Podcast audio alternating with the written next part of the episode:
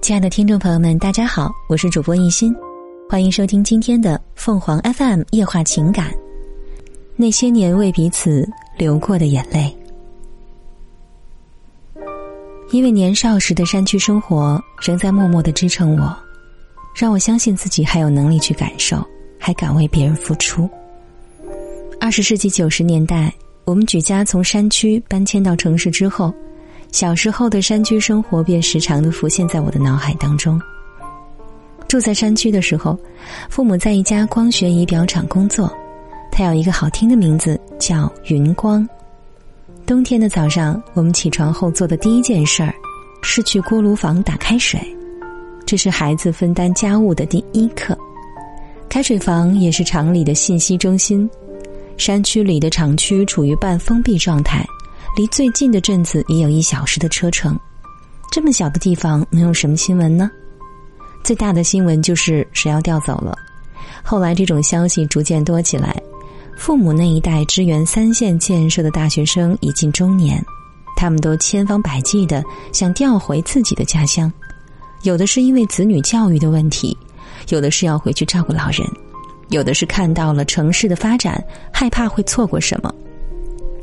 知道我们要搬家了，年少的我却心情复杂，对即将面临的新生活虽然也有期待和好奇，但更多的是对山区生活的留恋和离别的伤感。厂区就是一个小社会，从幼儿园到高中、技校以及医院、澡堂、公园等俱全，在路上走着走着就会碰到熟人。我的父母是二十世纪七十年代大学毕业后来到这儿的，和他们一起进入这座大山深处的同学有六七对。几家人逢年过节都会相互登门问候，这是远离家乡的生活中的一项重要仪式。其乐融融的相聚可以冲淡乡愁，父母和他们的同学相互扶持着一路走来，感情深厚，胜似亲人。我上幼儿园的时候，全家搬到了厂区八号楼。几年后，我们又多了很多亲人。这里夜不闭户，路不拾遗，邻居们互相帮忙挖地、种菜、照顾小孩儿。于是，每年春天，全楼的餐桌上都少不了夏阿姨采摘的香椿，王阿姨做的咸鸭蛋和豆腐乳。家家户户的鸡圈里都有张阿姨家的母鸡孵的小鸡。我记得隔壁赵叔家是第一家买电视机的，那个时候几乎全楼的孩子都挤在他家看电视。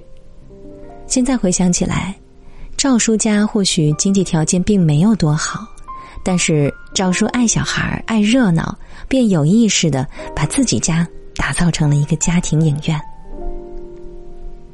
那个年代的娱乐活动不多，人们之间的感情反而更加亲密。精神生活也更加的细腻精致。吴阿姨特别会养花儿，昙花开放的某个月夜，邻居们都跑到她家等待花开，就像共同期待一个奇迹。这个奇迹因为齐聚一堂的紧张期待而变得更加神秘和盛大。每年换季的时候，我家的缝纫机就开始忙碌起来。母亲的几个女同事传阅着《上海裁缝》杂志，琢磨着新衣服的样式。他们一起剪裁、缝纫，嘻嘻哈哈，亲如姐妹。我上小学的时候穿的毛衣都是高阿姨织的，而许阿姨家的枕头上、门帘上花朵都是母亲绣的，还有很多新款布料和毛线都是许阿姨托上海的亲戚寄来的。有一次，我在学校发现自己和同班同学小燕撞衫了，我们俩穿的是一模一样的裙子。原来我的裙子是小燕的父亲去北京出差的时候买的，谁叫我们的父亲是同事呢？此后我们便心照不宣的亲近起来，成了无话不谈的好朋友。父母其他同事的孩子也大多和我成了朋友。记得每次跟父母去车间，我都仿佛进入了一个异度空间，机器、齿轮、车床。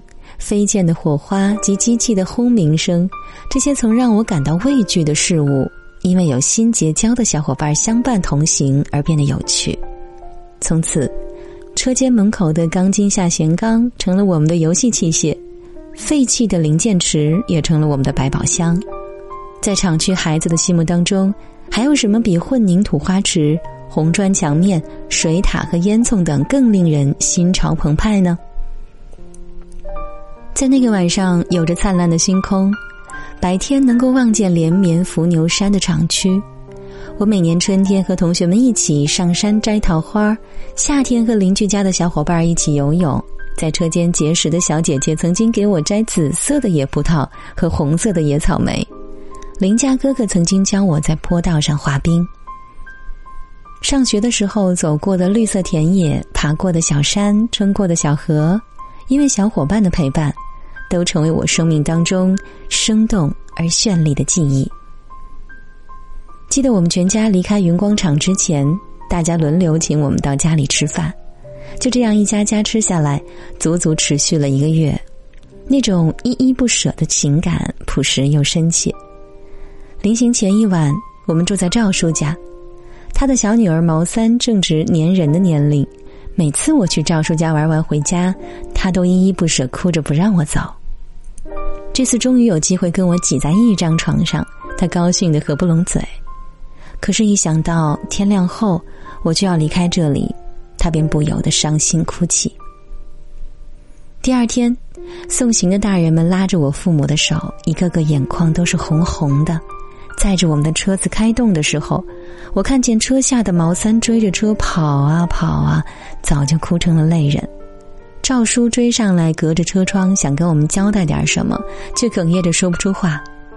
王阿姨笑着挥手，眼泪像断线的珠子一样滚滚而下。我的几个同学也来了，少男少女们迎着朝霞，眼睛里盈满泪水。这个情景多年后我回味起来。甚至觉得有些荒诞，只因为如今人们越来越吝惜自己的情感，吝于表达。城市里密集的人群，物理距离那么近，心灵距离却那么远。相形之下，我小时候的岁月如此平静而幸福，如此珍贵。那种纯净而浓郁的邻里之情，可能是那个百废待兴的工业年代所特有的。人与人之间的深情厚谊，就像遇到充沛的阳光和雨水的鲜花一样盛开着，纯真而丰盛，朴素又醇厚。